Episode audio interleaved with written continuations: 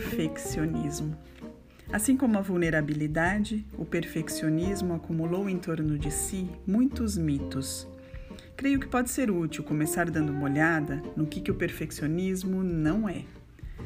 Perfeccionismo não é se esforçar para a excelência. Perfeccionismo não tem a ver com conquistas saudáveis e crescimento. Perfeccionismo é um movimento defensivo. É a crença de que, se fizermos a coisa com perfeição e parecermos perfeitos, poderemos minimizar ou evitar a dor da culpa, do julgamento e da vergonha. Perfeccionismo é um escudo de 20 toneladas que carregamos conosco, achando que ele pode nos proteger, quando de fato é aquilo que realmente nos impede de sermos vistos. Perfeccionismo não é autoaperfeiçoamento. Perfeccionismo é, em essência, tentar obter aprovação. A maior parte dos perfeccionistas cresce louvada por suas conquistas e seu bom desempenho. Notas, boas maneiras, regras cumpridas, trato com as pessoas, aparência, esporte. Em algum ponto do caminho, eles adotaram esse sistema de crença perigoso e debilitante. Entre aspas, eu sou o que realizo e com bem o realizo.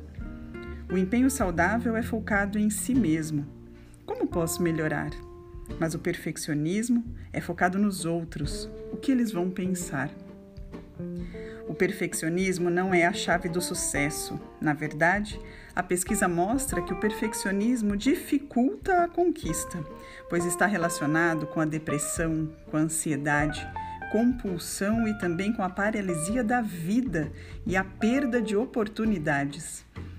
O medo de falhar, de cometer erros, de não corresponder às expectativas dos outros e de ser criticado mantém o perfeccionista fora da arena da vida, onde a competição e o esforço saudável se desenrola.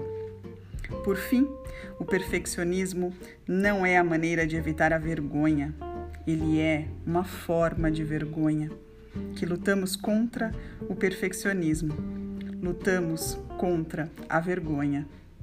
Brené Brown, A Coragem de Ser Imperfeito, página 98.